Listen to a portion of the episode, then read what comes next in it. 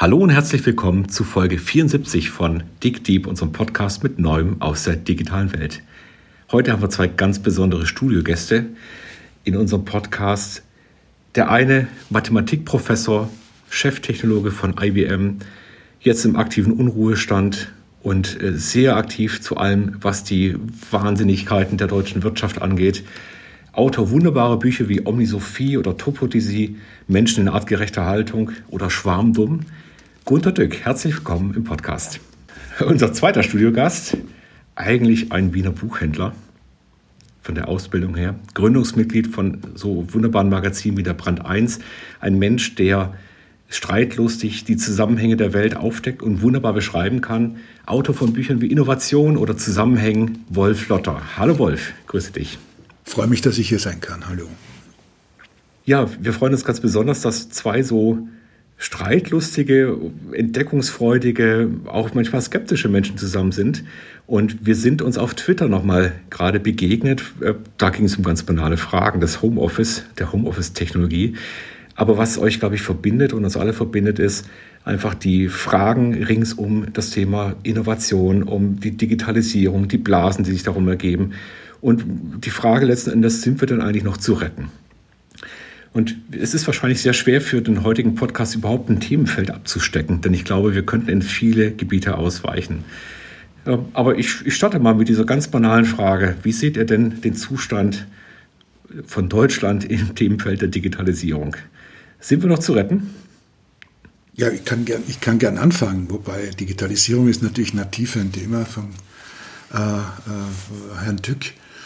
Äh, es ist natürlich meins auch in, in, in der Frage der Transformation zur Wissensgesellschaft, in der wir uns befinden. Natürlich sind wir zu retten und natürlich wird hier noch einiges passieren. Wir arbeiten aber mit einem Personal, insbesondere im Management und im äh, gehobenen und im mittleren Management, das aus der Industriegesellschaft kommt und dort fest kulturell verankert ist und sich auch nicht anders bewegen kann. Das heißt, man denkt nach Normen und Einheiten der alten Welt und nicht nach den neuen. Man ist auch nicht bereit, sich zu ändern. Man glaubt, sich rüber retten zu können, zumindest in den Kernbranchen. Das gilt übrigens für alle industriellen Bereiche genauso wie für die industrialisierten Dienstleistungsbereiche. Äh, die Politik der großen Volksparteien, ich kann das Politische nicht ganz aussparen natürlich, ist ja eine des Erhaltens der alten Strukturen. Das sind Industrieparteien und diese Industrieparteien äh, strahlen sozusagen ja auch in die, in die beiden anderen relevanten demokratischen Oppositionsparteien mit rein. Das bleibt ja auch bei den Grünen immer wieder. Da gibt es mindestens zwei Lager und das neuere Lager ist sehr interessant und das andere Lager ist stramm industrialistisch. Und äh, das ist eine Auseinandersetzung, die man führen muss, so wie die Auseinandersetzung zwischen Selbstständigkeit und Unselbstständigkeit in der, in der, in Unternehmen, in, in, in allen Fragen, denn davon ist abhängig, ob wir in der Lage sind, äh, Alternativen zu dem zu denken, was man uns anschafft oder nicht. Und wir sind es zurzeit nicht und wir sind es vor der Krise auch nicht gewesen. Und ich hoffe sehr, dass wir aus der Krise rausgehen und bei Bar, beim Bar ist der Groschen gefallen. Aber langfristig werden wir uns natürlich verändern. Gar keine Frage, da bin ich gar nicht pessimistisch.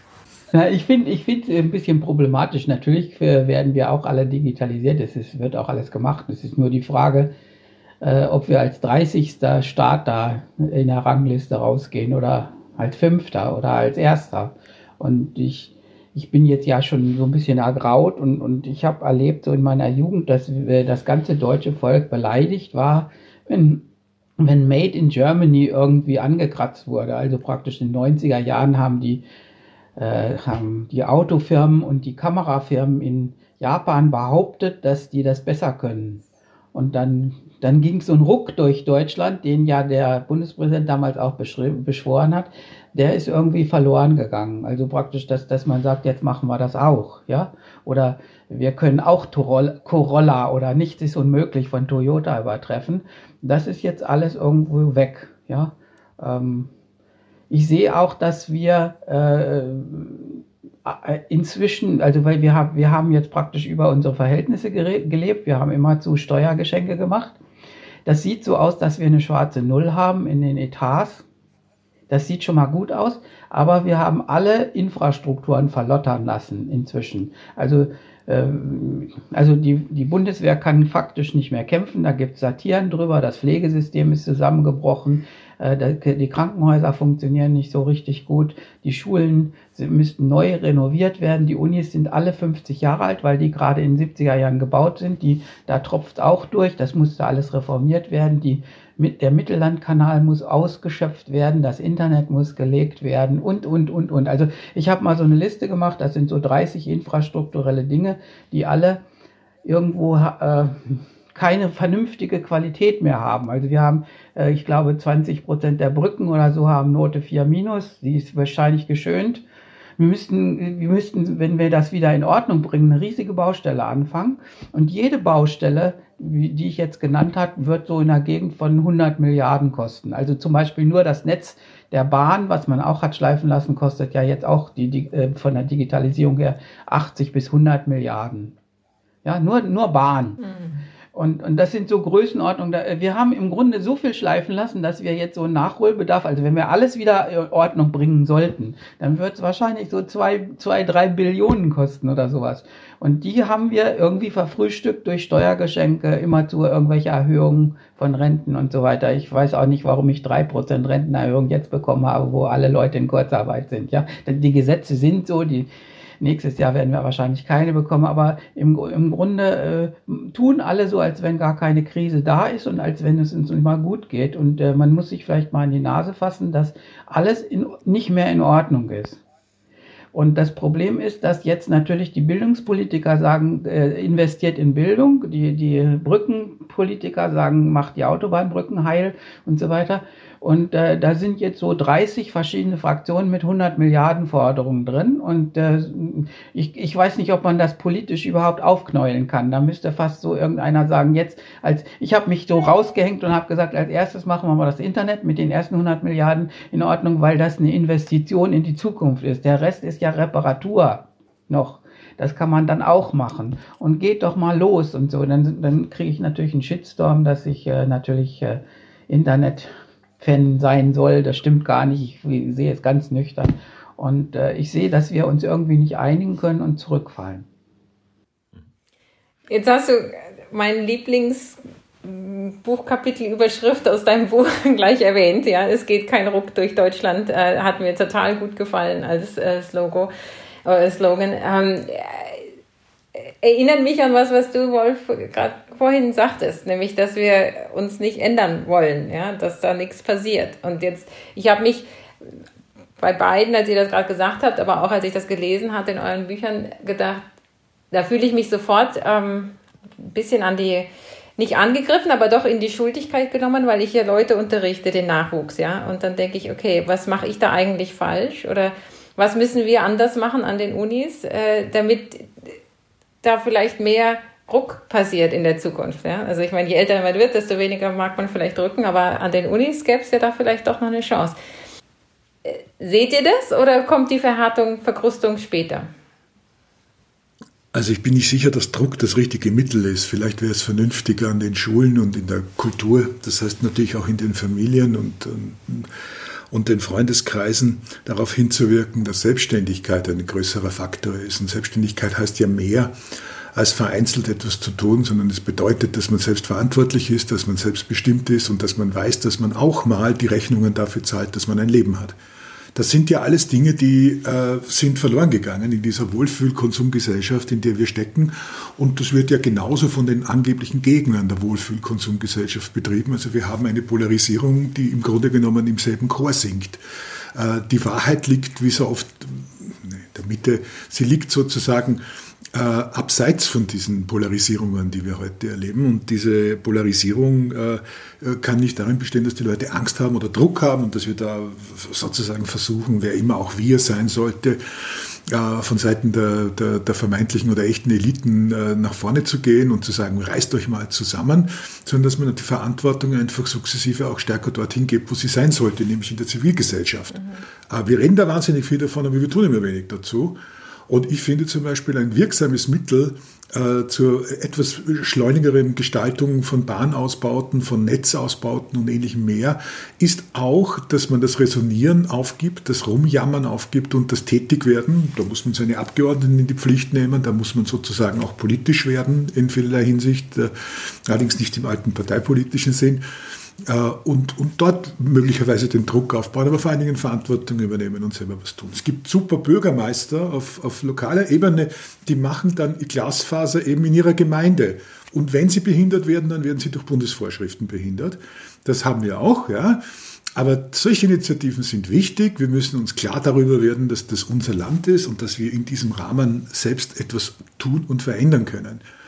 Äh, und wenn das nicht geschieht, wenn dieser Obrigkeits- und Untertanenstaat und diese Kultur nicht zu Ende geht, wo man sagt, ich mache genau das, was mir der anschafft und sonst nichts und ich will meine Ordnung von oben kriegen und auch wenn es mich trifft, jammere ich rum, dann wird sich nichts ändern und dann ist also die Rangliste 35 äh, auf der Liste noch optimistisch. Also da fällt mir immer diese, diese, diese, alte, diese alte Schnurre ein, was der Unterschied zwischen Pessimist und Optimist ist. Der Pessimist sagt, schlimmer kann es nicht kommen. Der Optimist hingegen weiß, und das passt hier, glaube ich, sehr gut, doch, das geht. Und 35 ist noch gutes Mittelfeld, glaube ich. Also wir können uns, wir roppen uns ja in vielen Dingen schon äh, in, in, den, in knapp an den dreistelligen Bereich ran. Und das muss natürlich nicht wirklich nicht sein. Ja. Christoph, das Thema kennst du ja aus den sorry, das Thema kennst du aus den Unternehmen auch, ja? Die Selbstständigkeit im Unternehmen ist ja letztlich sozusagen ein Mini-Spiegelbild von dem, was äh, Herr Wolf gerade sagt über die Gesellschaft. Ja, ja also ich glaube, in den Unternehmen kann man das genauso widerspiegeln. Die Unternehmen waren super erfolgreich und haben daraus gelernt, ich kann das alles verlieren. Ja? Oder nicht tun, Unternehmerlastung, also Unterlassungen, keine Entscheidung zu treffen, ist für meine persönliche Wohlfühlatmosphäre und meine Sicherheit viel besser, als ins Risiko zu gehen. Also wir haben einen dramatischen Mangel an unternehmerischen, echten unternehmerischen Entscheidungen, bei denen jemand mal wirklich ins Risiko geht. Das ist das eine. Und wir haben natürlich alles getan, um den Status quo zuzudengeln. Also ich sage immer, es ist faktisch unmöglich, in Unternehmen irgendwelche Fehler zu machen. Es gibt ein Projektmanagement, ein Gesundheitsmanagement, ein Risikomanagement und ich weiß nicht, also wie soll man da noch Fehler machen? Man kann sich nur gar nicht mehr bewegen. Und dann haben wir eine Generation von Entscheidern zurzeit, ja, die, die jetzt gerade wirklich aktiv noch schaut, schaffe ich es noch in den Vorruhestand, nehme ich noch die Abfindung mit? Ja, wie, wie lange kann ich das noch rauszögern? Bis dann tatsächlich hinter mir, und das ist neu, tatsächlich jetzt die Panik ausbricht. Und diese Panik ist jetzt da. Und die Panik kommt eben daher, dass man auf den vermeintlichen sicheren Feldern Maschinenbau und so weiter, bei den Feldern, wo wir doch die Besten sind, feststellt, wir sind da gar nicht mehr wettbewerbsfähig. Es ist nicht wahr, dass der deutsche Maschinenbau weltweit führend ist. Das stimmt schon lange nicht mehr. Das hat nur keiner mitgekriegt. Und es wird anders erzählt. Das heißt also, wir sind an ganz vielen Stellen weggelaufen und an allen relevanten neuen Feldern haben wir überhaupt keine Chance gerade. Also die ganzen Felder, die jetzt ganz viel Invest bräuchten, ganz viel Vorlauf bräuchten. Erst wollten wir es nicht und jetzt stellen wir fest, dass wir gerne wollen könnten, aber irgendwie nicht dazu kommen. Daimler war in 90er Jahren top, top, top, top in Wasserstoffautos. Ja, mit Ballard Power oder so. Die, sind die dümpeln jetzt, die kommen jetzt gerade wieder an der Börse hoch.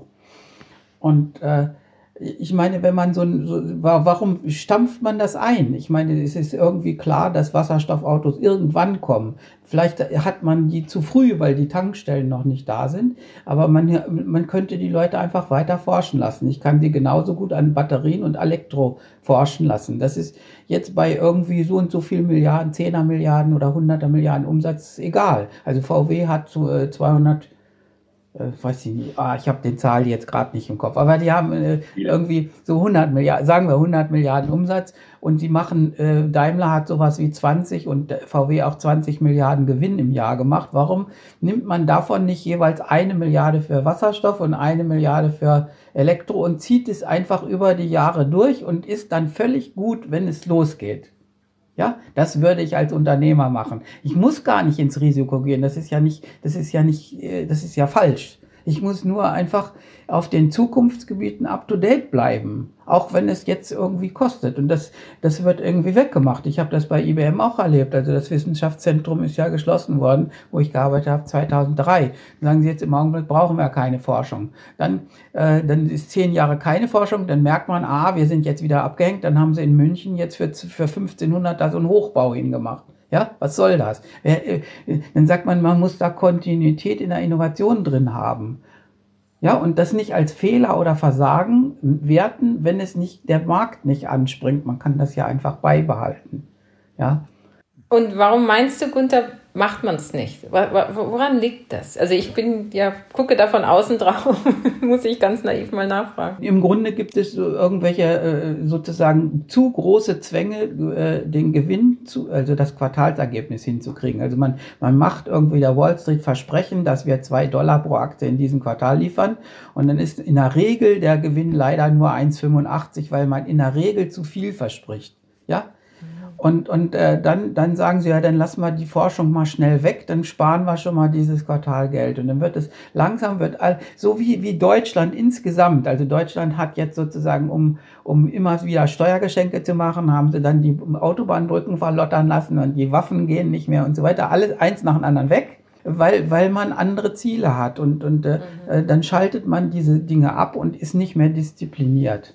Ja, ein anderes Problem ist auch, dass diese, diese Innovationen natürlich von ganz, die hängen in der Regel oben drin. Ja, also wenn, wenn jetzt so eine große Autofirma äh, Wasserstoffantriebe hätte, das wäre dann so ein, Sonder, so ein Sonderbereich da. Der gehört dem Chef. Und dann liegt es manchmal nahe zu sagen, wenn der Chef unter Druck ist von der Börse, dass er sagt, dann schließe ich den einfach mal schnell. Und das Problem ist, dass diese Dinge, also wenn ich, wenn ich jetzt Wasserstoffautos mache, ne, ich lasse mal das Beispiel in den 90er Jahren und das für fünf Jahre schließe, dann, hat, dann sind die alle weg. Ich kann das nicht wieder neu anfangen.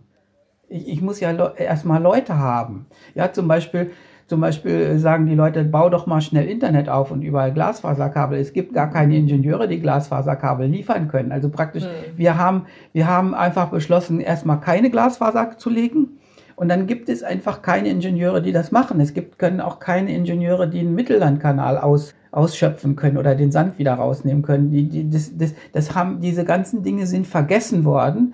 Und da fehlt einfach Kontinuität. Es ist nicht so, dass man Wagnisse eingehen muss oder Investitionen, sondern ich muss kontinuierlich das dran machen, kontinuierlich die Universitäten und die Pflegeeinrichtungen verbessern, weil die Leute da doch dran arbeiten. Ich kann doch nicht einfach sagen, ich höre mal für fünf Jahre mit irgendeinem Gebiet auf und fange dann wieder an. Das geht gar nicht. Ja, selbst wenn Geld da war. Und deswegen erleben wir immer, äh, dass diese fünf Milliarden irgendwo äh, wieder nicht abgerufen sind. Ja, das liegt nicht nur an den bürokratischen Hürden. Die Leute wissen gar nicht mehr, was sie damit anfangen sollen. Ich war beim letzten Besuch in Japan, hatte ich mir so eine Zeitung mal gekauft und da stand dann drin, wir müssen diese Brücke über diese Meerenge da bauen, damit wir die Fähigkeit, solche Großprojekte zu können, im Land weiterhalten und aufbauen. Die Diskussion, die wir in Deutschland haben, ist aber genau umgekehrt. Ja, wir wehren uns ja. Und es gibt, ich war immer wieder mal auf Auslandsdelegationen mit dabei, mit, mit irgendwelchen Wirtschaftsvertretern. Und dann gibt es diesen Moment des Fremdschämens. Da ist man dann in Israel, in einem Startup, und die machen irgendwas richtig Cooles. In dem Fall war es Blinde wieder sehend machen. Also ein Gerät, was erkennen kann, wer da vor mir sitzt. Und die erste Frage, die sicher immer in jeder Delegation kommt, ist, genau. Datenschutz. so. Und dann denke ich mir immer, okay, wir sehen ja gar nicht mehr das Ganze, was vor uns liegt, an, an Fähigkeiten, an Chancen. Die Frage, die ich damit stellen möchte, ist, äh, wohin wollen wir denn eigentlich gehen? Diesen Diskurs, den sehe ich überhaupt nicht. Also was wollen wir denn sein in Zukunft? Was ist unsere Zukunft? Wie, welche Rolle hat Zukunft für uns denn eigentlich? Wie würdet ihr das sehen? Das ist eine äh, Rentner- und Pensionistenkultur, die wir hier haben, die sich rüber retten möchte aus den Wohlstandsjahren der 70er und 80er. Die 80er war sie schon ein bisschen durchwachsen, in eine Zeit, die es nicht gibt. Und deshalb ist es ja so wichtig, dass man immer, wenn man über Innovation redet, über auch unternehmerische Tugenden redet, natürlich Geduld, das gehört nämlich dazu. Wir reden immer über Risikobereitschaft, ja, na, selbstverständlich das auch und das ist natürlich von diesen Bürokraten, die heute im Management meistens sitzen, nicht zu haben. Aber Ausdauer und Geduld sind elementare unternehmerische Tätigkeiten, die sehr unterschätzt werden. Und das nächste ist, was das Beispiel mit Japan und der Brücke zeigt, ist, dass die Kultur natürlich die treibende Kraft hinter allen innovativen Schritten ist. Äh, und nicht umgekehrt die Technik sozusagen die Kultur äh, äh, jeweils erzeugt. Das hat noch nie funktioniert. Aber umgekehrt wird ein Schuh draus und das ist ja auch überhaupt kein Problem. Und da sind wir einfach schwach, weil wir einfach zu viele Leute haben, die in ihrem Wohlstand gerne sozusagen sich rüber retten möchten in eine Zeit, die, wie gesagt, es nicht geben wird. Äh, und dann schneidet man immer noch ein Stück von der Salami runter. Und ich glaube, das Problem des Landes ist nicht, dass man das allein das tut, sondern dass man nicht auf die anderen hört, die sagen, Vorsicht, das Messer kommt einem Finger bedrohlich nahe. Und selbst wenn man sich schneidet, äh, tut man noch so, als ob noch ein Riesenstück da ist. Das ist das Problem. Das Problem ist, es gibt da ein konzertiertes Ignorieren bei diesen Dingen, äh, das, das seinesgleichen sucht. Ich würde sogar sagen, weltweit seinesgleichen sucht weil man so tut, als ob man noch dieser großartige Standort wäre, der man schon längst nicht mehr ist und ein Potenzial äh, erheben würde und ob sich, als ob sich Bürokratie sozusagen aufmachen könnte, um Zukunft zu gestalten. Ich denke mit Schrecken an die ganzen Zukunftsräte, die in diesem Land herumschwirren und wo man eigentlich dann, die aus meiner Sicht ja die Aufgabe haben, äh, sehr schlecht dotierten äh, äh, Forscherinnen und Forschern und Wissenschaftlern an Universitäten ein bisschen Freiraum zu geben, indem sie mal ein paar Spesen machen können. Eh wenig, das ist gar nicht böse gemeint. Aber mehr Sinn hat das nicht. Ja, also jemals, wer jemals in einem dieser, dieser Innovationsbeiräte war, der weiß, was dort passiert, nämlich nichts. Ja, äh, das sind Alibi-Veranstaltungen, es wird nicht ernst genommen und es, die Politik verwaltet es in einem Ausmaß, dass es, dass es zum Schreien ist. Die wollen keine Probleme lösen, die wollen Probleme verwalten. Und wenn wir nicht sehr klar immer wieder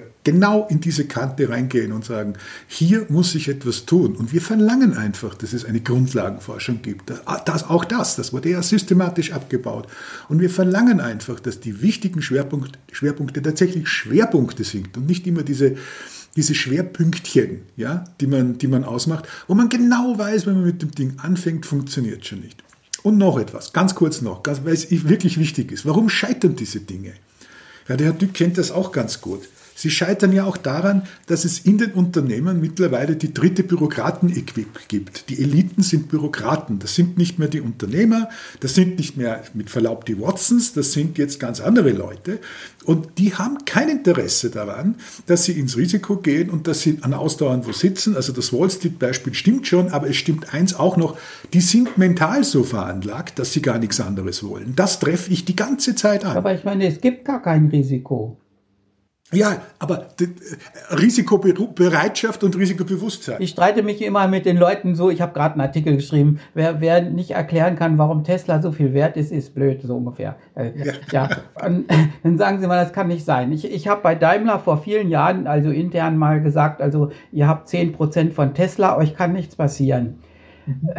Ja, und dann haben sie es aber verkauft. Also äh, äh, glaube, Thatcher hat gesagt, er ist der einzige Unternehmer, der mit Elektroautos verdien, äh, Gewinn gemacht hat, weil er die 10% von Tesla verkauft hat, mhm. mit ein paar hundert Millionen Gewinn.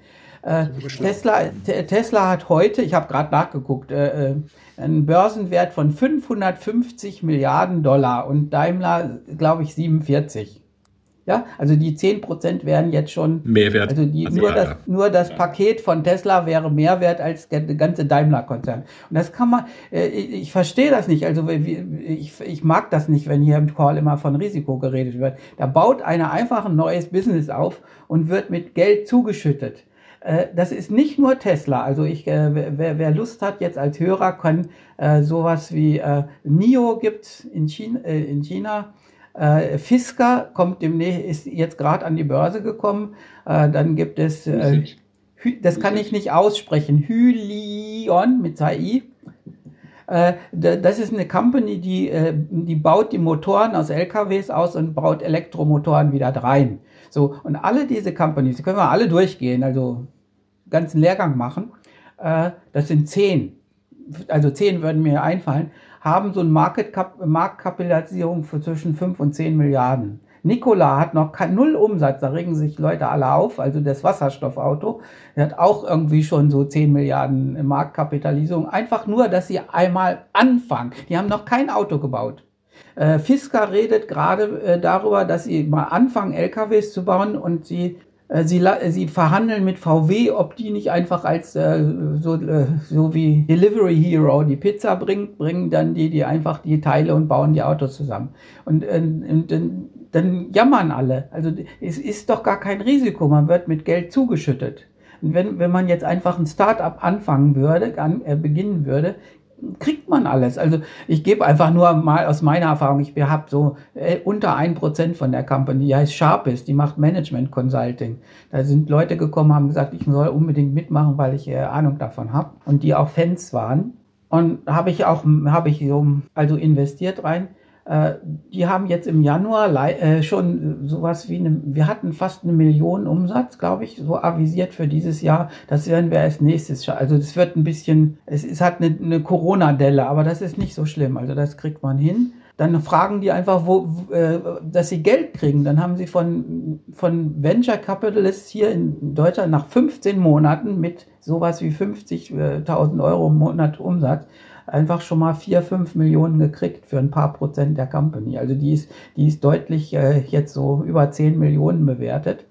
Äh, die, die, die drei Leute, die das angefangen haben, das sind, die haben jetzt immer noch so irgendwie über 50 Prozent.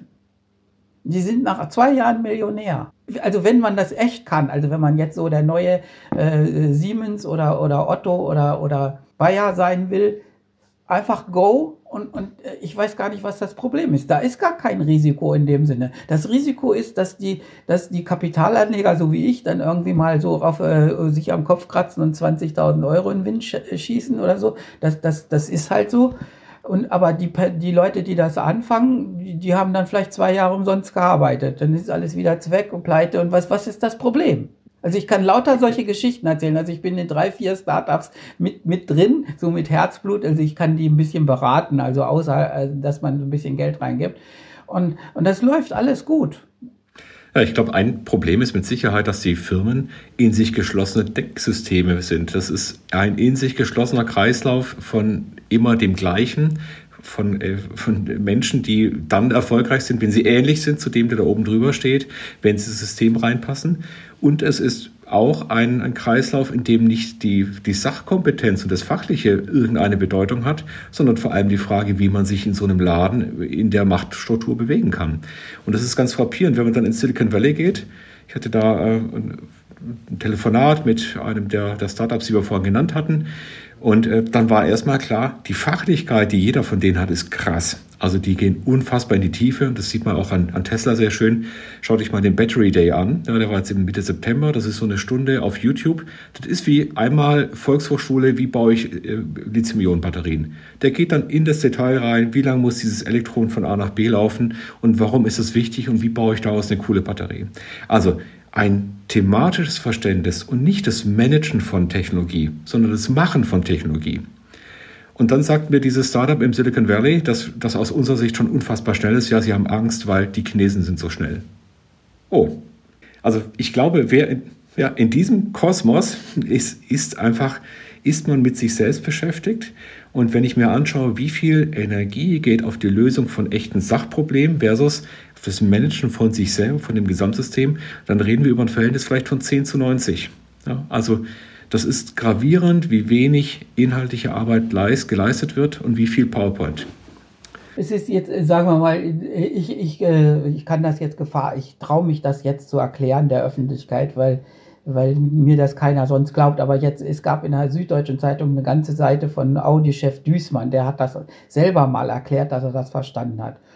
Und was Tesla eigentlich gemacht hat, ist, dass sie eine neue Plattformstrategie gemacht haben. Also VW hat mal angefangen, die Autos auf Plattformen zu setzen. Also dass man nicht die, die dass man so dieselben Teile für alle möglichen Modelle dann nehmen kann. Dann hat man so ein Grundgerüst und baut dann verschiedene Bleche drumherum. Das war ein Durchbruch in der Produktion.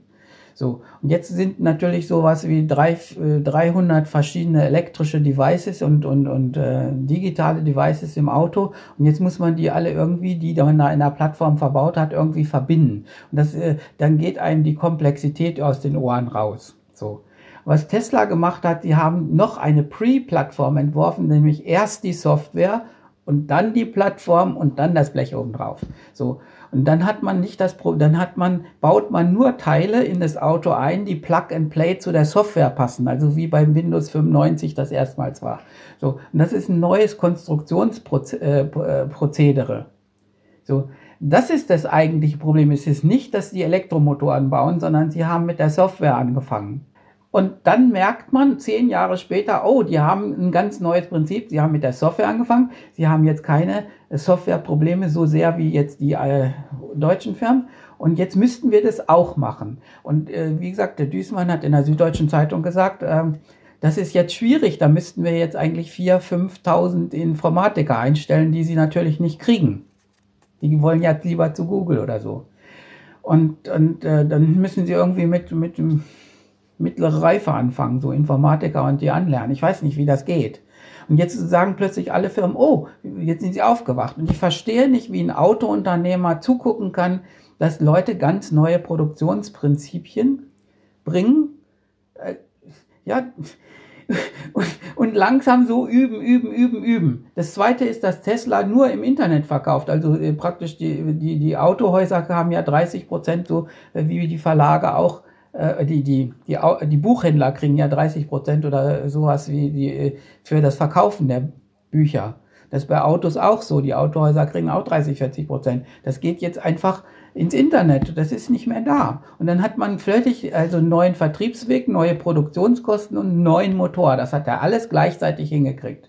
So. Und jetzt sagen sie, das ist aber jetzt eine schwere Änderung, das in Deutschland auch zu machen. Und das verstehe ich nicht, dass man da zehn Jahre zugucken kann dann bin ich immer so, ich, ich disse die gar nicht so, die sagen, bist immer gegen, gegen die deutschen Autofirmen. Ich, ich bin fassungslos, dass man sozusagen zugucken kann, dass jemand Autos 30 Prozent billiger produziert. Und warten Sie, und da haben Sie vor, vor fünf Jahren noch gesagt, er kriegt kein Auto zustande. Und dieses Jahr ist Tesla die einzige Autofirma, soweit ich weiß, in der Welt, die äh, konsistent Gewinn gemacht hat. Ja, Sie sind komplett durch die Krise durchgesegelt und Sie können eben viele der Kernbereiche besser als tatsächlich die OEMs, die alten. Also Sie können auch inzwischen die Karosserie an vielen Stellen besser. Sie können auch den Kühlkreislauf besser, also ganz klassische Dinge. Christoph, du hattest ja die zehn Jahre lang dein Ohr an den Autoindustrien dran gehabt. Was ist denn deine Antwort auf Gunthers Frage? Wieso? Also ich meine, es ist ja nicht so, dass sie zehn Jahre lang gar nicht hingeguckt haben, aber war, wo war die Schwierigkeit? Dass das, ja, aber da, da gibt es ein schönes Video von dem Müller, VW, Vorstand mhm. vor ein paar Jahren. Matthias Müller? Ja, ja der hat gesagt, ja, das wird immer so auf Twitter, das ist ganz kurz. Da sitzt er auf einer Podiumsdiskussion, dann sagt er, nun lass doch mal die Kirche im Dorf. Die bauen 50.000 Autos im Jahr und wir irgendwie 10 Millionen, ich weiß es nicht irgendwie, was soll das? Was, was, was schert mich das? Und ich habe, äh, da bin ich noch leidenschaftlich, da bin ich immer so ein bisschen äh, so zögerlich, ob ich das so an die Glocke hängen soll. Also ich, ich, ich bin mal gefragt worden 2006, was Cloud Computing ist. Und da habe ich äh, gesagt, ja, dann weiß ich nicht, was das ist. Und dann habe ich geguckt im Internet, ich glaube, es war 2007. Und, und dann habe ich gesurft nach Cloud Computing und da habe ich Amazon Web Services gefunden. Und seit dieser Zeit laufe ich bei IBM rum. Ich bin sogar Cloud Manager geworden von IBM, dann äh, Deutschland, ja, also von 2009. Und ich habe gesagt, baut es, baut es, baut es. Und die haben mir immer nur gesagt, genau dasselbe wie, wie Müller. Hey, die machen ungefähr 500 Millionen Umsatz im Jahr. Das ist Peanuts für unsere 100 Milliarden, ja. Und äh, ich habe mir das jetzt zwei, drei Jahre angehört und jetzt bin ich völlig frustriert. Inzwischen hat äh, Amazon Web Services äh, dieses, also nächstes Jahr machen sie wahrscheinlich sowas wie 50 Milliarden Umsatz bei 15 Milliarden Gewinn. Also Gewinn ist mehr als bei IBM, der Umsatz noch nicht ganz. Und in drei Jahren haben sie mehr Umsatz mit diesen doofen Cloud. Und heute steht oder gestern steht in der Zeitung, dass IBM 20 Prozent der European Workforce abbaut, weil sie sich jetzt konzentrieren wollen auf eine Hybrid Cloud. Hybrid Cloud ist mehr so der Versuch, dass die Kunden lieber nicht das in die echte Cloud geben, sondern noch in Rechner unten im Keller, die man als Cloud irgendwie anstreicht. Das, das ja, sind viele da unten. So. Und das heißt, sie kommen aus dieser Sache nicht raus. Sie bauen so, so irgendwie fast noch so Mainframes, also dass man da unten so ein Rechenzentrum hat. Und dann, dann kann man gut zureden, es hilft einfach nichts. Äh, IBM wird gemanagt durch, also war die ich bin jetzt zehn Jahre raus, aber es wurde gemanagt nach Marge, also wie viel, wie, also, ja, Umsatz minus Kosten.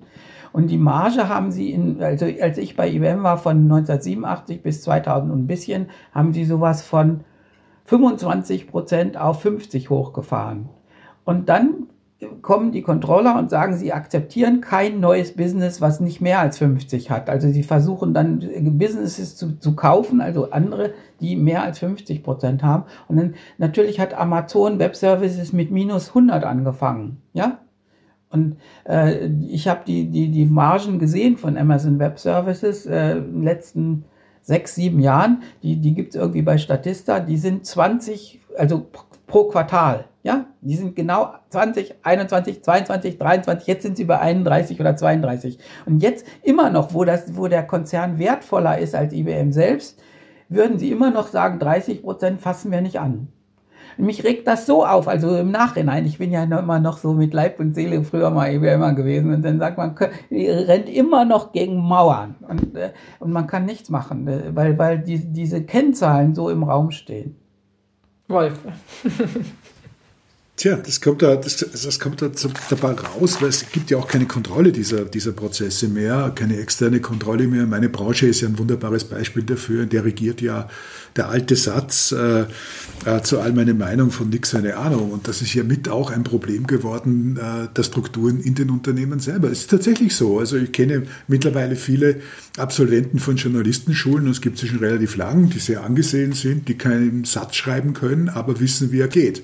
Und äh, so läuft das überall mittlerweile. Es gibt eine Formalisierung von Prozessen, äh, rein in das Nicht-Können und die, diese Inkompetenten stützen sich untereinander natürlich, weil sie sich irgendeinen Zinnober erzählen auf den Fluren, äh, während die Absatzzahlen dramatisch zurückgehen. Man sieht, das funktioniert auch nicht. Übrigens bei den Kontrollen ist es genauso. Ich habe das auch lange genug erlebt, gerade in unserem Geschäft, das ja eine Dauerkrise hat, eben weil diese Kompetenzen nicht klar sind und anerkannt werden äh, haben wir ja schon vor 40 Jahren, äh, als ich in das Geschäft reingekommen bin, Leute gehabt, die gesagt haben, ja, man muss alles rationalisieren, muss alles effizienter machen und das hatten wir ja auch schon. Man kann nur mehr, es gibt einen berühmten Vorstandsvorsitzenden, ich sage den Namen jetzt nicht, weil es auch nicht mehr ist, eines sehr großen äh, Medienhauses, der mal zum Auftakt zu seinen äh, Zeitungsmanagern gesagt hat, äh, wir machen jetzt im Jahr 10.000 Bücher oder 5.000 Bücher, warum? Und 20 Bestseller, warum machen wir nicht 20 oder nur die 20 oder 40 Bestseller?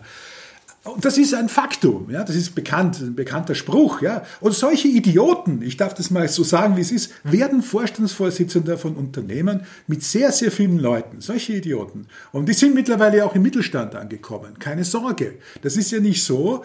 Der Mittelstand, der deutsche Mittelstand hat ein Riesenproblem. Er orientiert sich an den Dümmsten und an den Ineffizientesten. Er guckt sehr gerne, wie macht's der Konzern. So kommuniziert er, so handelt er und so folgt er. Und damit ist das Drama nahezu komplett. Ja, am Schluss hat man dann ein paar Startups, die auch nichts können und dann öffentliches Geld verbraten und alle bestätigen sich untereinander, dass sie die neue Zeit sind. Also das ist ein geschlossenes System an ich kann's nicht. Es gab, und das, ich wollte das Dilbert-Prinzip nochmal erklären, auch wenn das jetzt alles böse klingt, aber es ist so letztlich. Das ist meine Erfahrung aus fast 40 Jahren Wirtschaftsjournalismus, aus Nahaufnahme sozusagen, in meine Branche rein, in andere Branchen auch rein. Es gab mal das Dilbert-Prinzip, das war lustig, da lachten die Leute drüber und da hat man gesagt, ins Management kommen die Leute, die werden nach oben befördert, damit sie den Produktionsprozess nicht stören können. Ja, das ist der Sinn vom Dilbert-Prinzip. Davon sind wir weit entfernt, denn der Produktionsprozess funktioniert auch nicht mehr. Das heißt, es stimmt zwar der erste Teil vom Dilbert-Prinzip noch, aber es gibt eine Ergänzung. Es gibt niemanden mehr, dem das auf, so gut wie niemanden mehr, dem das ausfällt. Und damit haben wir etwas, was mich äh, optimistisch stimmt im Sinne dieser Pessimist, dieses Pessimismusvergleichs von vorher. Äh, es geht noch weit nach unten. Und wenn diese Spirale nicht durchbrochen wird, kommen wir nicht weiter. Und da bin ich jetzt nochmal dabei, es ist eine Kulturfrage. Mhm. Ja. Wir haben Leute, die, und das meinte ich vorher mit Risiko, das wollte ich noch klar sagen. Es geht mir nicht um diese verrückten Spielernaturen, die da irgendwie versuchen, äh, äh, ein, ein, ein Schema fürs Roulette zu entwickeln oder schnell, schnelle Kohle zu machen. Es geht mir um kontinuierlich, geduldig, klug arbeitende, kompetente Menschen, die wissen, was sie tun und die dabei möglichst nicht gestört werden durch irgendwelche Leute, die man irgendwo abholen soll, wie, de, wie de mittlerweile es auf Neudeutsch heißt. Denn dort, wo die abgeholt werden äh, sollen, äh, ist Niemandsland, intellektuelles. Und da muss man. Ich meine, man muss doch mal, ich gucke mal die Bilanzen von diesen neuen Firmen da an, Nikola oder ja, so die von den Autofirmen. Äh, in der Regel gehen die mit so, also ohne Umsatz, fangen an, die Werke zu bauen und dann gehen sie mit sowas wie fünf bis zehn Milliarden äh, Cash erstmal los. Also die Börse gibt ihnen das. Und dann kann man nachrechnen, die machen dann so 100 Millionen Verlust pro Quartal. Also zum Beispiel gibt eine, eine andere Firma, muss nicht bei Autos bleiben, Teladoc, das ist Telemedizin, der, der Marktführer da. Und dann äh, kann man in der Bilanz nehmen, der Umsatz geht hoch, hoch, hoch, hoch und sie machen aber 100 Millionen Verluste pro Quartal, irgend sowas von der Art. Und dann guckt man, wie viel Cash sie beim letzten Börsengang gehabt haben. Da haben sie drei, vier Milliarden. Das, das heißt, man kann einfach normal ausrechnen, äh, sie machen jetzt ungestört fünf Jahre Wachstum und dann müssen sie natürlich Quartal äh, Gewinne machen. Aber die werden so lange nicht gestört. In einem deutschen Konzern wird jedes Quartal geguckt, können wir uns das noch leisten. Mhm. Das, das wird nicht so gemacht, dass man sagt, hier hast du eine Aufgabe, zieh dieses Business hoch und wir geben dir für vier Jahre den Cash schon mal vorweg upfront. Der ist schon mal in der Bilanz raus. So, und da, da, da packt keiner rein und wir fragen auch vier Jahre lang nicht, was du machst. Wir gucken nur, dass der Umsatz hochgeht und alles klappt. Aber, aber äh, wir, wir sagen nicht, wir haben eine Sparrunde wegen Corona das ist jetzt so das Übliche jetzt gerade. Wir haben Corona und da muss jeder Bereich seinen Beitrag leisten. Und dann nehmen sie den Innovatoren die Hälfte vom Geld weg, wie allen anderen auch. Und dann müssen die Leute entlassen und dann schläft alles wieder ein. Und nach zwei Jahren ist Corona wieder weg. Dann sagen sie, jetzt fangen wir wieder an, aber die Leute, wie gesagt, sind weg. Und die, dieses Hin und Her ist einfach schrecklich. Also wie, wie gesagt, das ist die Innovationsfront. Bei den Selbstständigen wollte ich auch noch mal sagen, das sage ich jetzt immer, weil weil ich dieses Jahr nicht so arg viel zu tun habe wie sonst. Also ich, 2018 war ich an so einem Punkt, da ich gesagt, ich fahre jetzt nur noch in Städte, die ich schön finde oder, oder ich rede nur noch so, wenn, wenn ich Lust habe. Doch nicht Stuttgart, Mist. Ja? Und jetzt ist alles, jetzt ist alles weg. Und dann habe ich gesagt, Leute, äh, jedes Mal, wenn jemand sagt, halt jetzt eine Rede und äh, Rechnung, Rechnungsadresse ist das und das, das ist schön. Ich bin ja Selbstständiger und ich habe Arbeit. Ich habe echt Arbeit.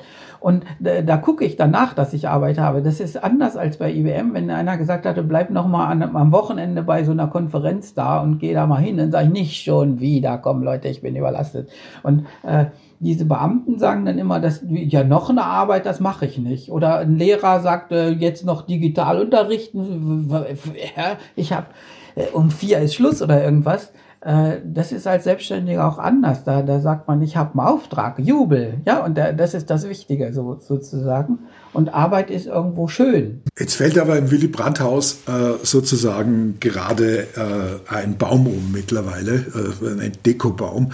Denn wir haben in, nicht nur im Willy Brandt-Haus, das wäre ja auch bei Peter Altmaier so, der ja ein bewusster Gegner der Selbstständigkeit ist, weil das ja alles Ausbeutung ist. Ich meine, allein der kulturelle Kanon in diesem Land, ja, dass gut ausgebildete, gut im Geschäft befindliche Menschen, wie unser eins, sage ich jetzt mal, Herr Dück, ja, äh, ausgebeutet werden und nicht die Wahl haben, das zu tun, sondern zwangsangestellt werden müssen, weil diese zwei vorgestrigen Großparteien, ja, die im 19. Jahrhundert sozialisiert wurden und sich seither nicht mehr geändert haben maßgeblich, es nicht anders wollen.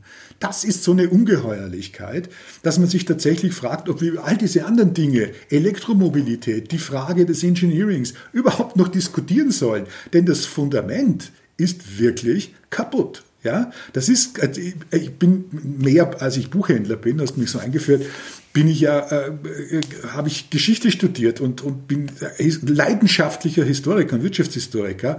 Äh, und es gab keinen Abschnitt irgendwann mal in der Geschichte, äh, wo Selbsterhaltung in diesem Sinn, wie wir sie betreiben, diese Bürokratisierung irgendwann einmal nicht dazu geführt hat, dass alles äh, über Kopf geht.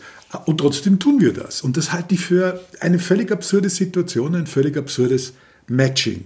Wir haben Leute, für die gilt ja der alte Satz von Nestroy, zu Tode gefürchtet ist auch gestorben, äh, und die nichts anderes haben, als Angst zu haben, das zu verlieren, was sie haben. Und das ist der sicherste Weg, es tatsächlich zu verlieren.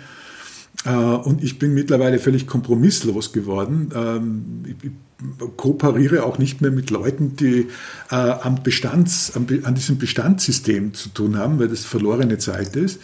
Äh, aber in den Selbstständigen, im Umgang mit den Selbstständigen spiegelt sich enorm viel. Ähm, es, es zeigt, wie man im Grunde genommen, wobei ich jetzt die Lehrer ein bisschen retten muss, was Sie vorher gesagt haben, wir haben auch ganz fantastische Lehrer, äh, die sich wirklich reinschmeißen, die aber wiederum von der, Über von der Metabürokratie sozusagen, also von den Schulämtern, total im Stich gelassen worden. Da hat es nämlich Folgendes gegeben. Die haben zunächst, also der normale Lehrer steckt ja mitten an der Front und muss jeden Tag umgehen mit diesen Dingen. Wir haben jetzt vier Schließungen gehabt in kurzer Zeit, alle gerechtfertigt. Äh, und alles schwierig, ja, äh, aber für die Lehrer auch extrem schwierig. Nicht nur für die Eltern und für die Kinder. Äh, und die Schulbehörden die, die noch im Frühjahr, im, im, im pathetisch, wie der, die, die obere Bürokratie in diesem Lande eben mal so ist, erklärt hat, dass sie jetzt die Republik retten werden, sind seit Mai in Deckung gegangen. Die sind einfach nicht da, so wie die Gesundheitsämter. Die sind nicht da. Alles, was sozusagen am Schreibtisch sitzt und fern ist von, der, von, von, von Bürgerinnen und Bürgern, ist nicht da. Und das ist ein System, das es tatsächlich immer wieder ja, ich sage jetzt mal, zu bekämpfen gibt. Ja? Wir, haben uns, wir haben zu viele Leute in zu vielen mediokren Positionen, die wir erhalten müssen. Und äh, da gehen die nicht weg. Also müssen wir sie wegkriegen. Zum Beispiel mal Verbeamtung sofort abschaffen, ganz wesentlich. Das ist einer der wichtigsten äh, Mittel äh, dafür, dass wir äh, nach vorne kommen, würde ich sagen. Ja, das kann ich gut nachvollziehen. Die was wir dabei ja als Muster sehen, ist, dass ja wir immer weiter wegkommen vom tatsächlichen, vom tatsächlichen Problem, von der Technologie, von dem, von dem Echten. Man sieht das an den Studiengängen. Also wenn jemand Technologiemanagement schon studiert, also dann fängt das ja schon vom ersten Semester an, dass ich eigentlich gar nicht mehr die Technik verstehen will, sondern ich will nur noch als Technologiemanager in ein, in ein, ein Unternehmen, wo es was dann andere Firmen, die andere Firmen, Menschen, die dann irgendwann mal irgendwo wahrscheinlich in China irgendwas produzieren oder wirklich machen. Und dann haben wir, haben, dann haben wir so, so, so nette Phänomene wie Design Thinking und ich weiß nicht was, mit dem wir uns einbilden, dass wir dann tatsächlich mal jetzt zum ersten Mal den Kunden gefragt haben, wie weltbewegende Erkenntnis. Ja? Also wir müssen doch zurück an die Wurzeln. Es gibt echte Probleme in dieser Welt, es gibt echte Fähigkeiten. Wir müssen auch weg aus diesem, aus diesem Feiern der Inkompetenz. Ja? Also jedes Startup, was möglichst inkompetente Menschen einstellt, ist aber dafür umso hipper. Aber um, ich, ich habe mich immer gewundert in Berlin, wenn ich in einem Startup-Campus war, in den Startup-Hubs, da ist um 17 Uhr keiner mehr da. Die sind alle beim Sport und ich weiß nicht wo. Also selten finde ich dann tatsächlich irgendwo diese Energie, wo jemand sagt, ich löse das bis zum Ende. Wie nehmt ihr das wahr? Ja. Darf ich ganz, nur ganz kurz, weil wir sehr oft natürlich auch nicht hier jetzt im Gespräch, aber sehr oft unterschiedliche Begriffe mit unterschiedlicher Bedeutung verwenden. Äh, die Etymologie äh, ist ganz, ganz wichtig, dieser Dinge. Man muss, wissen, worüber man reden. Wir haben zum Beispiel eine zunehmend antikapitalistische, unter Anführungszeichen, Bewegung, auch in der Jugend wieder, wobei die fast alle Auswirkungen kritisieren, die mit Kapitalismen, um die Mehrzahl korrekterweise zu verwenden, überhaupt nichts zu tun haben, sondern mit Bürokratie, mit Planwirtschaft, mit Fragen äh, der Haushaltswirtschaft, der politischen Wirtschaft, die Strukturen, die im Grunde genommen von Bürokraten erzeugt werden. Es ist wirklich Eyewash. Ja? Und äh, ich sage immer, ein eine durchschnittliche antikapitalistische Demo von Schülern mittlerweile in Deutschland ist eigentlich eine Demo gegen äh, das Berufsbeamtentum und gegen die Verbürokratisierung, auch in den Konzernen, wo sie ja natürlich reinreicht. Wir glauben ja immer, das ist ein Amtsstubenproblem, aber das ist es schon lange nicht mehr. Und beim Management, äh, diesen Begriff verwenden die meisten mittlerweile für eine eher Pseudo- oder eine unternehmerische Tätigkeit. Die glauben, sie haben es dann mit Kaufleuten zu tun. Das ist völlig absurd. Sie haben es mit Verwaltern zu tun, die in Organisationen sind, die den Status quo wahren sollen. Das ist ihr Job. Also die Leute haben gar nicht begriffen, und man verwendet diese Begriffe missbräuchlich und falsch, was eigentlich Sache ist. Wäre es anders, dann hätten wir sozusagen auch nicht mehr diese Widersprüche und es würde bei uns möglicherweise auch Masks geben, weil man sieht, das ist gar nicht so böse, was der macht, ja, das ist gar nicht so schlimm. Äh, und da sind die jetzt ja alle auch ein bisschen zerrissen. Einerseits finden sie das natürlich cool, aber dann fragen sie sich vielleicht doch mal in einer stillen Minute, wie kann es denn sein, dass das bei dem funktioniert und hier nicht? Ja gut, der, die, der hat einen amerikanischen Charakter. Die, wir möchten gerne solche wie Baron von Thyssen oder äh, Otto ja, so richtige ja, ja. Hanseaten. Ja, ja. Äh, ja. Hono, genau. aus Buddenburg. Äh, dann, dann würden wir die auch akzeptieren, aber wir wollen eben diese, äh, also äh, das, das heißt nach dem Buch, ich habe so ein Buch hier stehen, das heißt America's Hypomanic, Hypomanic Edge. Also ja, dass die meisten so äh, unter einer gewissen Krankheit leiden, die hypomanisch heißt. Also man ist nicht total Maniker, also gefährlich, sondern nur so ein bisschen. Und das macht, das, das ist eben nicht die deutsche Kultur. Das Jetzt können, könnten wir über die unterschiedlichen Formen äh, des ja, genau. protestantischen genau. Ethik philosophieren. Auch in Deutschland ist die ja verbreitet. Da haben wir eben vorne Versandhandel und hinten Stiftung sozusagen. Und das Gute, äh, ob das jetzt so wahnsinnig toller ist, abgesehen von der Optik, darüber können wir gerne diskutieren. Aber das ist, erweitert den Rahmen deutlich. Das ist ein schönes Thema. nur eine Stunde oder ich weiß nicht, wie lange das dann machen soll. Was mich ein bisschen aufregt, dass das sozusagen über die, wir, wir reden eigentlich, dass wir in eine Bildungsgesellschaft gehen müssen, passiert aber nichts, also praktisch außer, dass alle Abitur machen müssen. Ähm, der Staat muss dann dafür sorgen, dass jeder Abitur hat oder so. Das wird dann irgendwo hingedeckt, dreichselt. Und was, was zum Beispiel nie diskutiert wird, ich traue mich immer nicht so richtig, weil weil es dann Haue gibt. Also äh, ich habe mal so gesagt, eine Mutter oder ein Vater ist doch für das Ergebnis seiner Erziehung auch irgendwo verantwortlich. Und ich höre immer, ich habe zwei Kinder, eins hat Abitur gemacht und der andere will nicht so richtig. Ich sage, kann man da mal das hinterfragen? Ja, was kann ich dafür? Will nicht lernen. Und so, und, äh, und äh, man, dann geht's immer über bildungsferne Schichten, da kann man gar nichts machen. Also die muss man mit äh, Grundeinkommen zudecken. Das ist das Problem irgendwie weg. Also ja, aber, aber so, so, so die, die Idee, dass ja Bildung irgendwie auch schön ist oder mich berufstauglich macht oder dass ich hinterher in Wohlstand leben kann oder so, die hat gar keiner. Also die gehen bis zum Abitur und sagen, ich muss halt Abitur machen. Und dann werde ich dauernd gefragt, wenn ich jetzt Abitur habe, was soll ich denn studieren, damit ich mal viel Geld verdiene? Und dann sage ich, ja, Mathe geht. dann sagen, nee, nicht so was Herbes, also äh, irgendwie was Schickes, ja. Und dann kommt Krankenhausmanagement Influencer oder so. Das, das stimmt schon. Aber, aber so ist, ist, ich, ich, ich sag, ich, hab, ich kann ein Buch empfehlen, das heißt, Do what you love, the money will follow. Dann sagen sie also, was liebe ich denn? Ungefähr. Also, und, und im Grunde, im Grunde äh, ist ja psychologisch gesehen die, die frühkindliche, also praktisch der Charakter ist irgendwo mit vier oder drei oder zwei Jahren schon fertig. Da gibt es den berühmten Marshmallow-Test. Ja, da kriegt, ist, ist klar, ne? Oder für die Hörer, wenn es einer hören will. Also da wird ein Kind fünf, fünf Minuten in, in so einen leeren Raum gesetzt, wo keine Möbel drin sind, einfach nur ein Schreibtisch und vor ihm sitzt ein, ein Marshmallow und wenn, äh, man sagt ihm, wenn du den fünf Minuten lang nicht isst, kriegst du noch einen zweiten. Und dann äh, die Hälfte der Kinder isst ihn und äh, äh, weil sie es nicht aushalten können. Und äh, die, die Ergebnisse sagen, zehn Jahre, 20 Jahre später sind die viel schlechter. Dann sagen die Eltern, den Test will ich lieber nicht bei meinem Kind machen. Was ist denn, wenn es dem schlecht geht? Ich sage, Leute, ihr müsst es doch erziehen. Das, das ist ja nur ein Indikator mit dem Marshmallow-Test. Einfach, die wollen doch alle lernen. Und dann sehe ich jetzt irgendwie überall, hauen sie die Kinder ein über die Rübe, weil sie sagen, das kannst du noch nicht oder das ist gefährlich oder das wollen wir nicht oder das, äh, lass das Handy, das darfst du nicht und alles darf man nicht. Ich meine, damals durften wir eben auch nicht Fernsehen gucken und so. Ich kenne das ja von meiner eigenen Jugend, da war es nicht das Handy, sondern ich durfte nicht gestatten, sie, gestatten, mein Name genau. ist um 19.30 Uhr. sehen bis zur Tagesschau, weil das zu grausam war. Ja, also heute ist das, glaube ich, ab sechs, da diese im Edgar Wallace-Film oder so. Und wir diskutieren immer nur so, dass, dass die Kinder eigentlich nur eher Disziplin lernen sollen oder brav sein und zuverlässig sein. Also sie dürfen, sollen irgendwie für die, für die Logistik keine Baustelle sein. Also, dass man irgendwie nacharbeiten muss. Ja, alles, was nacharbeitet, ist schlecht, so wie in normalen Konzernen, laufen einfach durchs Bildungssystem und sollen kein, keine, keine Scherben machen, keine Baustellen und nicht irgendwie Widerworte geben und so weiter. Und, und einfach ihre Scheine machen und gut ist. Und jetzt muss man doch irgendwie die Leute so erziehen, dass sie eben auch offen sind für Neues, gerne lernen, auch Hobbys haben und so weiter. Und dann, ich mache das jetzt gerade mit. Ich habe einen Enkel gekriegt, der ist zwei Monate alt. Glückwunsch. Ja? Er hat zwar nichts mit dir zu tun, aber.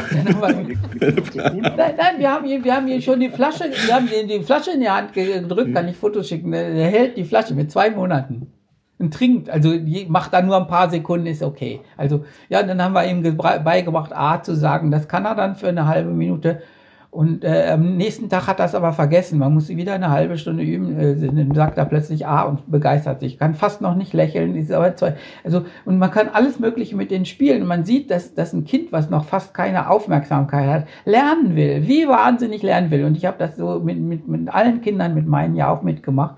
Und muss ihm immer nur Munition geben, immer was vorlegen und so weiter. Und dann sagen sie ja, wenn die jetzt bildungsferne Eltern haben, dann kann man nichts machen. Ich, ich sage dann immer so, die Statistik sagt, dass alle, alle Kinder von Eltern, die beide Abitur haben, auch Abitur machen. Also ich glaube, dass die Quote ist 90 Prozent. Äh, die restlichen 10% diskutiere ich weg, das Entscheidungsfälle oder irgendwelche Unglücke oder sowas. Aber im, im Prinzip, ich würde mal behaupten, wenn man Statistik anwerfen würde, würde man sagen, dass Eltern, die sich um die Kinder vernünftig kümmern, also vernünftig meine ich, nicht Helikopter oder nicht gar nicht, äh, dann, dann läuft das alles gut und dann wird Deutschland auch richtig irgendwo gerettet. Und das ist eine andere Front. Das ist nicht die Innovation, sondern sozusagen der Anfang des Lebens. Und wenn man heute einen Vorschlag macht, könnt ihr nicht irgendwie mal so ein iPad äh, äh, üben, wie das so, dass ihr das da mit Lehrer erzählt, dann kommt bestimmt einer am Elternabend und sagt, es können sich aber nicht alle ein iPad leisten. Dann sage ich, pass auf, ein Tablet kostet heute ein gutes, ich habe eins so, weil ich ja auf Samsung bin. Das, das ist richtig gut, das kostet 300 Euro.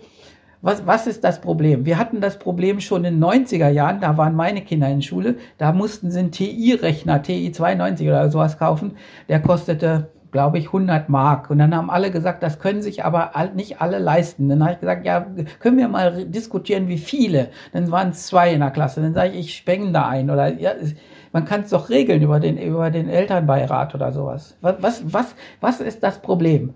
Und dann da wird alles anderes. abgewiegelt und sagt, das geht nicht, weil wir die Schwächsten und dann, dann äh, hängen wir Leute ab und so weiter. Und alles wird irgendwie gehemmt, dass, dass jeder mitgenommen wird, aber im Grunde könnte man jeden mitnehmen, indem man einfach mal hilft. Und oder irgendwas macht. Und ich, ich, ich mag es auch nicht, wenn Lehrer jetzt sagen, auch in öffentlichen Podiumsdiskussionen, äh, dass sie sich schämen, dass ein Siebenjähriger das besser kann und der kann schon den Beamer anstellen, aber sie selber nicht. Und dann sagt man, Lehrer sagen immer lebenslanges Lernen und quaken immer rum, dass das Lernen wichtig ist und dass man mehrere Berufe im Leben haben muss und dass man das äh, wissen muss, dass das Leben, dass immer man lernen, lernen, lernen soll, aber sie machen das nicht. Und dann sagen, ich, ich war wirklich auf einer Podium Podiumsdiskussion von den Bildungsexperten von Parteien, waren von jeder Partei der Bildungsexperte. Und einer hat gesagt, er ist auch Lehrer. Da, da wollen die Leute, ich zitiere wirklich, da wollen die plötzlich, dass ich das kann, dass ich einen Text in verschiedenen Farben und Schrifthöhen ausdrucken kann in Word.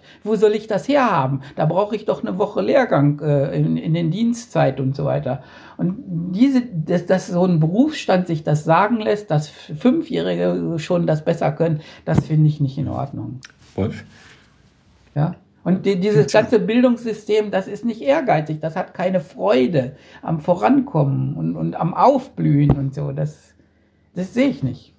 Ich meine, ich bin, wie gesagt, äh, ich muss dann immer in Deckung gehen. Das Problem bei solchen Diskussionen, wenn ich da so größere Tagungen habe, dann sind natürlich immer nur die da, die das Problem echt gelöst haben. Das heißt, äh, da sind drei, vier Studien, Ober, äh, Oberstudien, oder Direktoren dabei und die sagen, wir haben eine Reformschule und bei uns klappt alles. Dann sagen wir, es klappt, ja, das ist so einer, der ist, der ist Autobahnbrückenwärter und seine Brücke ist in Ordnung. Und dann sage ich, wir müssen aber alle gucken, in, im Durchschnitt ist es 4 minus. Und dann sagen sie, ja, das ist nicht mein Problem. An meiner Schule ist alles in Ordnung. Und da stoppt es. Also alle, die sich zu Konferenzen treffen, bei denen ist es ja in Ordnung. Und die sind auch super. Und jetzt ist die Frage, wie kriegen wir das ja, in die Fläche? Das ist genau schwierig. Sehe ich an den Unis auch. Wolf, du wolltest dazu noch was sagen. Es gibt ja zwei Modelle von der zwei Definitionen von Fürsorge. Fürsorge, die richtig funktioniert, ist Hilfe zur Selbsthilfe. Unterstützung von Notfällen und, und, und, und Hilfe zur Selbsthilfe. Also Subsidiarität ist ein wunderbares Prinzip, steht auch in allen Verfassungen, wird nur nicht gemacht.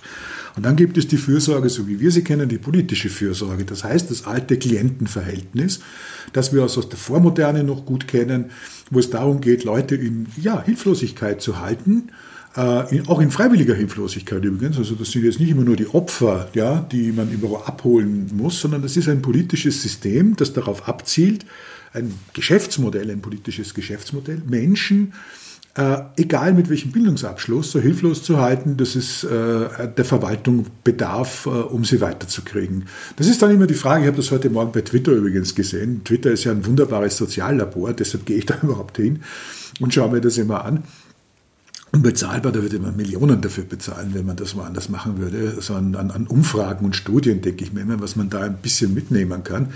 Und das Erste, was morgens passiert ist, da gab es eine Diskussion über selbstorganisiert, selbstorganisierende Unternehmen.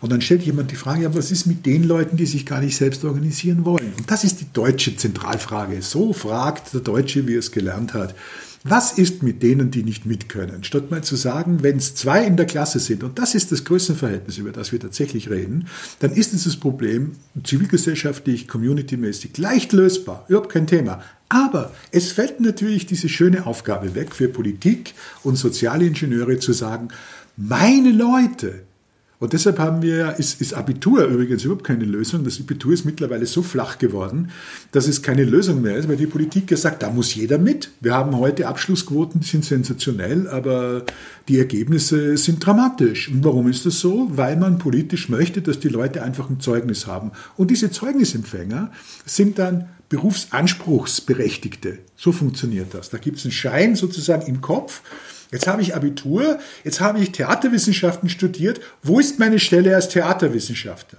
So funktioniert das. Oder Publizistik oder, oder, oder, oder Krankenhausmanagement meinetwegen, wobei dem kann ich ja noch etwas abgewinnen, by the way.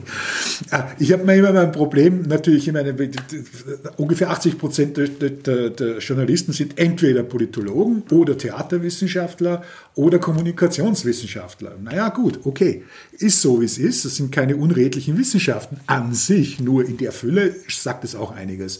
Und äh, das ist doch eins unserer Probleme. Und diese Leute wollen dann beurteilen, wie Unternehmen funktionieren, wie Technologie funktioniert, wie Politik funktioniert, wie Selbstständigkeit funktioniert. Naja, das ist eher eine Humoreske. Und das ist natürlich dann immer die Struktur. Wir schenken im Grunde genommen aus politischen Gründen, wie im alten Rom, mal was her, Brot und Spiele. Heute sind es eben, ist es ein Brot und Zeugnisse oder Anspruchsberechtigungen und wundern uns dann, dass äh, die Leute nicht klüger werden, der Staat nicht innovationsfähiger, die Politik nicht einfallsreicher, etc. etc. Also es ist, es ist ein Gegenseite, es ist eine Riesenheuchelei im Grunde genommen im Gange. Äh, und es genügt eben nicht. Auch nicht für Platz 35, um das noch Und das kann man durchaus auch sehen und messen bei den Berufsanfängern, die in die Firma reinkommen, die berühmten Generationen XYZ, wie auch immer.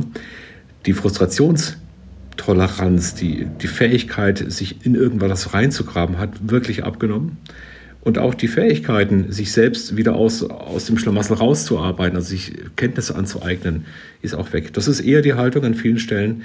Ich bin jetzt da und wenn ich das nicht hinkriege, dann muss ja wohl du schuld sein. Ja, also gib mir doch, du musst mich abholen, du musst, du musst mir abholen, das, heißt das. Ja, genau.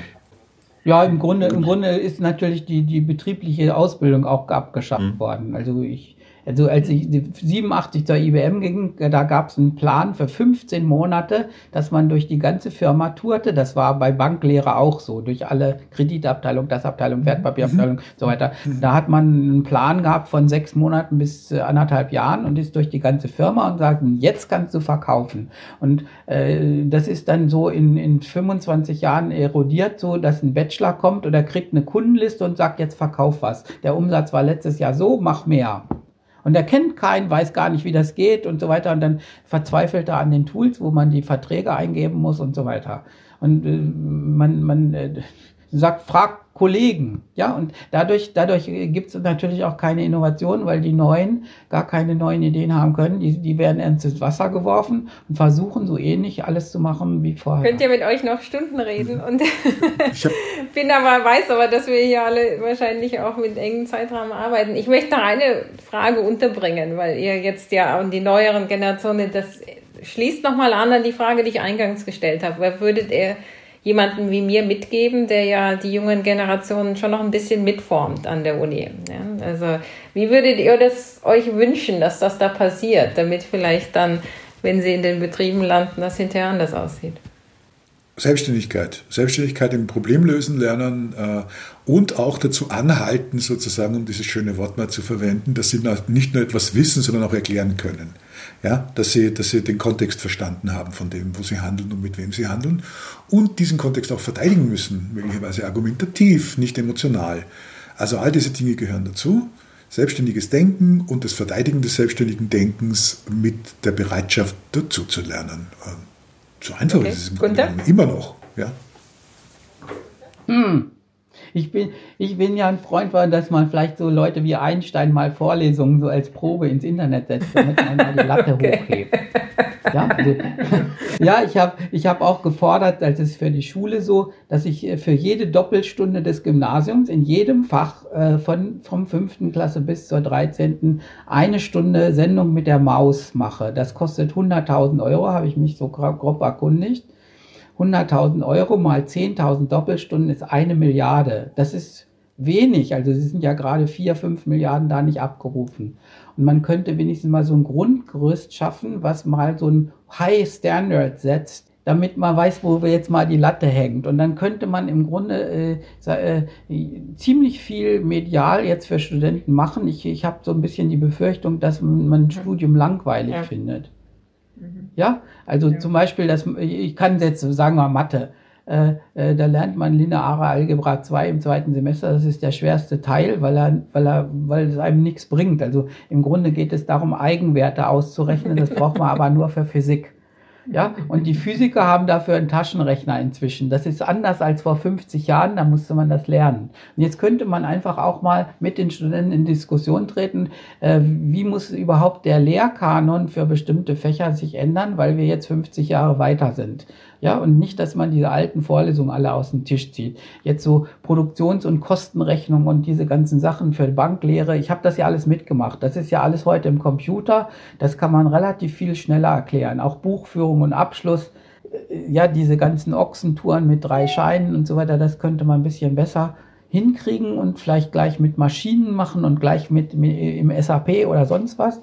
Und da könnte ich mir vorstellen, dass man das alles wieder mal ein bisschen aufpeppen kann dass die Studenten auch wirklich so sich begeistern und sehen, dass das einen Sinn hat. Also praktisch, wir haben dasselbe Problem auch in der, sowieso in der Schule. Äh, ich weiß, da musste man ein halbes Jahr mikroskopieren und da sind immer die Plättchen durchgebrochen und es war Wasser drin. Es gibt heute für 24 Euro bei Amazon jetzt gerade Black Friday äh, digitale Mikroskope. Da lege ich was drunter und mache Zoom, Zoom, Zoom, Zoom, Zoom, ja, digital. Und dann gucke ich mir die Biene auch an. Ja, und ich will ja eigentlich nur die Biene angucken, dass sie einen Stachel hat. Ich will nicht Mikroskope lernen. Ja, ich kann ja auch digitale lernen. Und da könnte man im Grunde, ich könnte jetzt so eine Reich-Ranitzky-Kritik machen über alle, alle Lehrstoffe, die ich so gefunden habe. Also ich, ich lade Danke. euch beide ein. Ich habe gerade in der LMU angefangen und werde da einen Neustart versuchen. Vielleicht kann ich da ein bisschen die Statistik aufräumen. Ich habe natürlich auch noch eine Abschlussfrage. Und zwar ist ja bald Wahl. Ja, und ich würde gerne die Kanzlerfrage stellen. Und die Kanzlerfrage, ähm, nehmen wir mal an, die Herren Lotter und oder Dück, vielleicht gibt es auch ein Tandem, wären tatsächlich für die Wirtschaftspolitik dieses Landes verantwortlich. Was wäre euer Wahlprogramm? Wolf, fang du mal an. Ja, das, das artet jetzt in Monotonie aus. Ich würde Selbstständigkeit fördern, ich würde Selbstständige fördern, ich würde die Netzwerkökonomie fördern. Das heißt, äh, das Bewusstsein, dass wir nicht statisch 30, 40 Jahre in einem Teil leben. Ich würde die Grundlagenforschung intensiv, also die Kollegen aus dem Wissenschafts- und Bildungsministerium bitten, äh, richtig Geld in die Hand zu nehmen, notfalls auch äh, Geld zu überweisen, damit die Grundlagenforschung in dem Land wieder auf Takt kommt, im Sinne dessen, was, was Günter Dück gesagt hat. Ich glaube, dass äh, es notwendig ist, das Unternehmerische äh, zu fördern, allerdings in einem anderen Sinn, als wir das von den Verbänden kennen. Und zurückzudrängen, dass alle sozusagen Beamte werden wollen, weil äh, das, das nichts bringt. Gegenwärtig ist die Politik gerade andersrum, gerade auch im Wirtschaftsministerium. Da sitzt ein lebenslanger Beamter, der vorhat, lebenslang Beamte zu installieren. Das wird nicht funktionieren. Aber äh, ich würde sagen, ungefähr genau das Gegenteil, was Peter Altmaier macht. Das wäre mein Programm. Ja, ich weiß nicht, ob ein Programm richtig hilft bei der Regierung. Äh, die, die, äh, die gucken immer, was nötig ist und geben dafür Geld. Und man muss sie irgendwie mehr nicht zum Geldverteiler und Etatverteiler machen, äh, sondern sie müssen wirklich die Ziele erreichen, die sie, die gesetzt werden. Einfach so, also praktisch gesehen. Äh, bei Twitter sagen sie mal, will, mach, mach du doch Internetminister. Und dann sage ich, dann wird aber, dann werden, werden keine Gelder verteilt, sondern dann wird richtig so etwas gemacht. Und ich weiß nicht, ob, ob, ob die Leute das dann mitmachen. Und äh, ich, ist ein bisschen schwierig. Ich meine, ich war ja bei IBM dann äh, so ein unter Geschäftsführung sowas anschieben ist wirklich was anderes als immer nur Gelder verteilen. Und äh, ich weiß nicht, ob ich damit durchkäme. Also ich, äh, wahrscheinlich kann man es so ein bisschen, ich habe es immer gemacht in meinem Business. Äh, Vergangenheit, dass ich äh, an die Öffentlichkeit gegangen bin, Artikel geschrieben habe und sage, so muss man das machen. Und dann kippt langsam das System um. Gut, jetzt die Kunden sagen alle, das muss man so machen. Also wir wollen das vielleicht nicht, aber der Dück sagt das und die Kunden nicken dann alle und dann machen wir das. Dann habe ich über Bande gespielt und dann muss man irgendwie versuchen, vom Charakter her irgendwas wirksam werden zu lassen und wenigstens auch einen Wunsch haben, das wirksam, wirksam werden zu lassen. Aber so leicht ist das nicht. Also, ihr Lieben, ich glaube, wir, wir, wir, könnten so weitermachen wie bei einem unendlichen Podcast. Ich weiß nicht, ob ihr den kennt. Ja. da, da, da, da, muss man so, bis, bis irgendeiner ja mal den Stecker zieht. Ich glaube, wir sind so langsam äh, auch durch für heute. Es hat einen wahnsinnigen Spaß gemacht, mit den sehr unterschiedlichen Perspektiven auf die Situation in Deutschland, in der Welt zu schauen. Und äh, ich kann nur noch mal wärmstens empfehlen, die Bücher von euch beiden. Und aktuell liegt hier gerade das, das Zusammenhängebuch von Wolf auf dem Schreibtisch.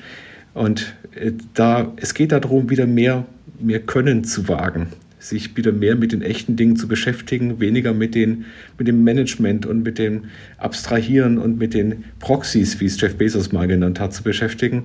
Und ich wünsche uns, dass wir da einen kleinen Impuls heute zum Nachdenken bieten konnten und freue mich auf die weiteren Diskussionen mit euch auf Twitter, in den Vorträgen, in den Büchern.